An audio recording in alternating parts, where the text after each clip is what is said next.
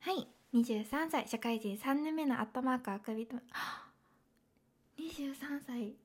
は合ってるよ。社会人。3年目じゃなくて4年目になりました。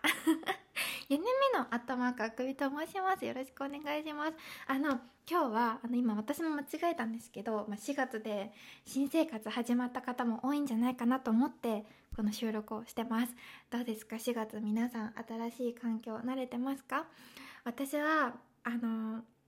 まあもう4年目なので社会人はあれなんですけどこう新生活社会人1年目のことをね最近思い出したんですね。思い出した時に本当に辛くて特に4月始まって1日2日3日毎日泣いてましたね。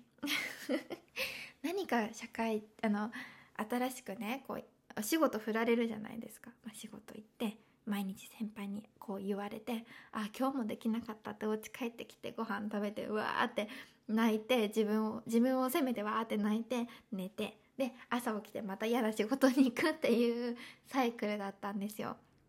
でね皆さんどうなんだろう？今始まったばかりだからもしかしたら新社会人の人とかあの新しい環境にちょっとスタート挑戦してる方とかはもしかしたら今その私の1年目の時と同じ感情の方いるんじゃないかなと思って。でねその人たちがね、まあ、ちょっとねくすってね笑ってもらえるように今から私のあの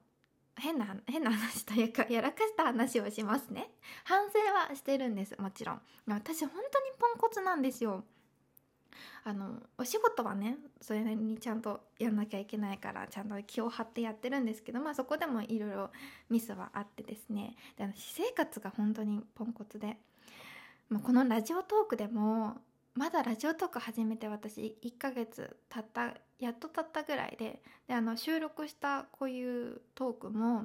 えっと、まだこれで4本目です。で配信毎週金曜日に配信してるんですけど金曜日の配信もまだ2回しかやったことない状況なんですよ。なのに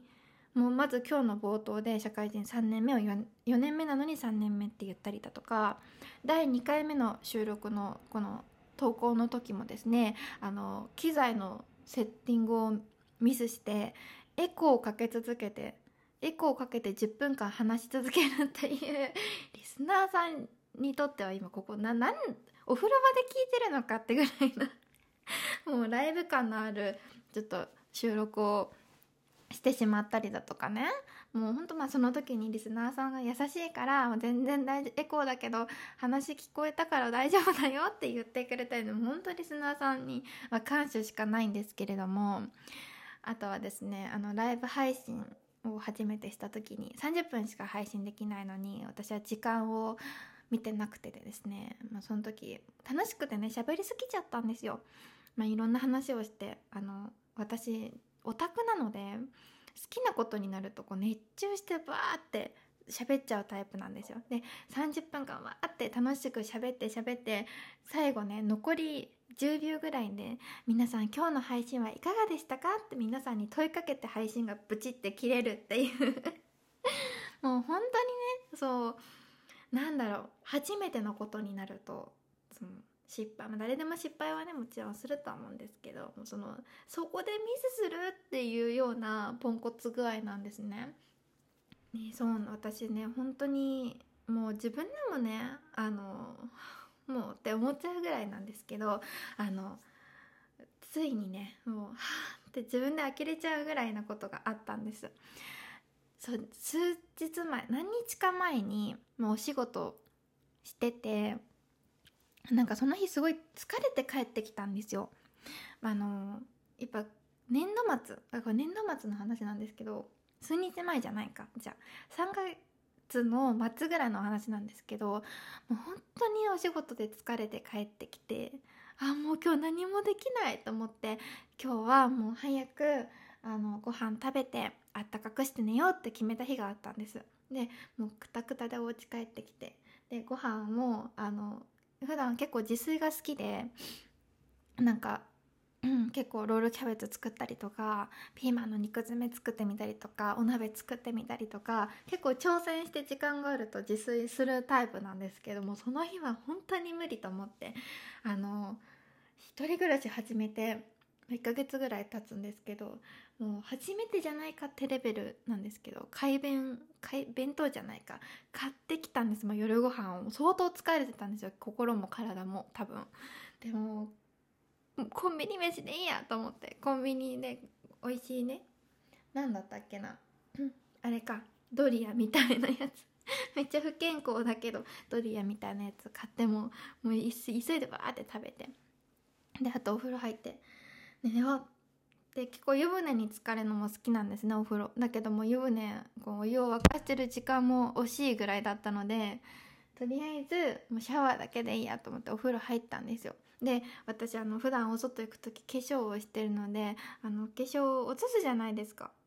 でああもうめんどくさいなと思いながら女の子ってねなんでメイクしなくちゃいけないんでしょうね。もうめんどくさいなと思いながらこうクレンジングつけてこうやって目のところをゴシゴシゴシゴシしながらお化粧を落としてたんですよね。でお化粧を落としてよしじゃあえっと髪の毛洗おうと。私ねシャンプーからやるタイプなんですけどシャンプーこうやってつけてカチャカチャ手つけて。ででこうやって泡立ててああもう今日ほんと疲れたなんて思いながら本当にぼーっと今日疲れたなもう早く寝たいなとかあ今日これ言われて嫌だったなとかいろいろなことを考えながらこうシャンプーをゴシゴシしてたんですね。でゴシゴシしてる時にうんなんかおかしいって思ったんですよ。でもそのなんかおかしいっていうのが分かんなくて目も閉じてる。から泡入らないようになんかなんなんかおかしいなと思いながら一応手を動き続けてたんですよ。でもやっぱおかしいと思ってパッて目開いたら私シャンプーで顔を洗ってたんですよ。おかしくないですか？その自分はこう手を動かしてるだけっていう意識しかなくてもう気づいたら顔をこうシャンプーでこうゴシゴシしててはっって。そんなこと今までしたことなくてだって23年間も生きてて23あの3年間お風呂に入り続けてるわけじゃないですか。なのにシャンプーで顔洗うってもう自分で自分を疑ってしまいました。でもはあって一息ついてもう何やってんだろうと思いながらこ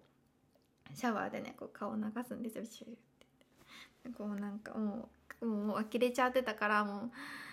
うもう早く寝たい今日は。みたいな。本当にもう自分って何やってんだって思いながらこう髪の毛ねこうゴシゴシ改めてシャンプーでゴシゴシしてねでこう洗い終えるじゃないですか。なんかって思ったけどなんか心なしかちょっと顔にちょっと潤いが出たかなとか 思って。そうまあ顔になんかちょっと乾燥肌なので冬この時期乾燥するじゃないですか顔。だからまあ、まあ、ちょっとなんかもう乾乾燥なくなったかな？潤い出たかな？ぐらい。自分を慰めて あのお風呂出ました。でその日はもう疲れちゃってパターンですぐ寝たんですけどもうこの話は誰かに話さないといけないと思って。もうね今日皆さんにお話しさせていただきました。でもちゃんとねこれも反省してもうちゃんと確認しようと思ったんですよ、まあ、確認することでもないんだけど疲れてる時がねしょうがないと思うんですけど、まあ、一個一個確認しながらね何かするっていうのはもちろん私生活もそうだけどお仕事とかするのも大事だなってすごく思います例えばこうやって録音する時にエコかけてないかなって確認したりとかあとは、まあ、私すごい1年目で最初お仕事をしてた時にメモはねしっかり取るようにしてたんですよ。でメモ取る。でもメモ取っても忘れちゃうとかあとは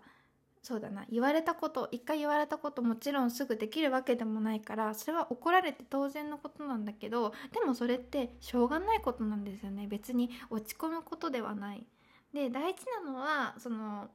一生懸命やることとやっぱ確認すること。最後の最後まで確認することって大事だと思うんですよね。じゃあこれはこの機械の使い方はこれをこうしてこうするんだよとかこの作業こここうしてこうしてこうしてってねって言われてメモするじゃないですか。なんか一つ一つ確認することって今後につながるんですよ。例えば社会人1年目で教えてもらったことを一つ一つこなしていくじゃないですか。もちろんすぐできなくてもそれは全然 OK だし、まあ、怒ってくる先輩とか注意してくる先輩も絶対できなかったはずだからあのでも一つ一つやって一つ一つゆっくり覚えていくことで社会人2年目になった時とか社会人1年目の後半とか今後に本当に生きてくるんですよ。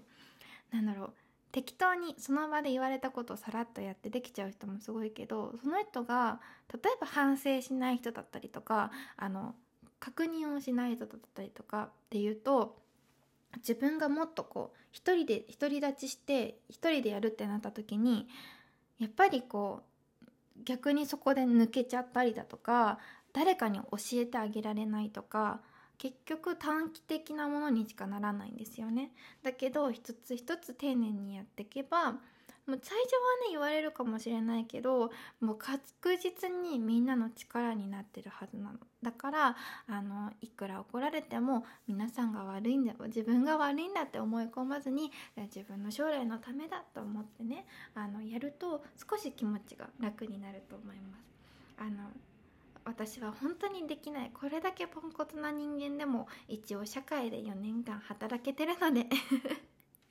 あのいただけてるのであの皆さん新生活辛いこともあるけれど楽しみましょう。じゃあこの辺で今日はおしまいにしたいと思います。あの毎週金曜日配信もしてるのでよかったら遊びに来てください。8時からです。よろしくお願いします。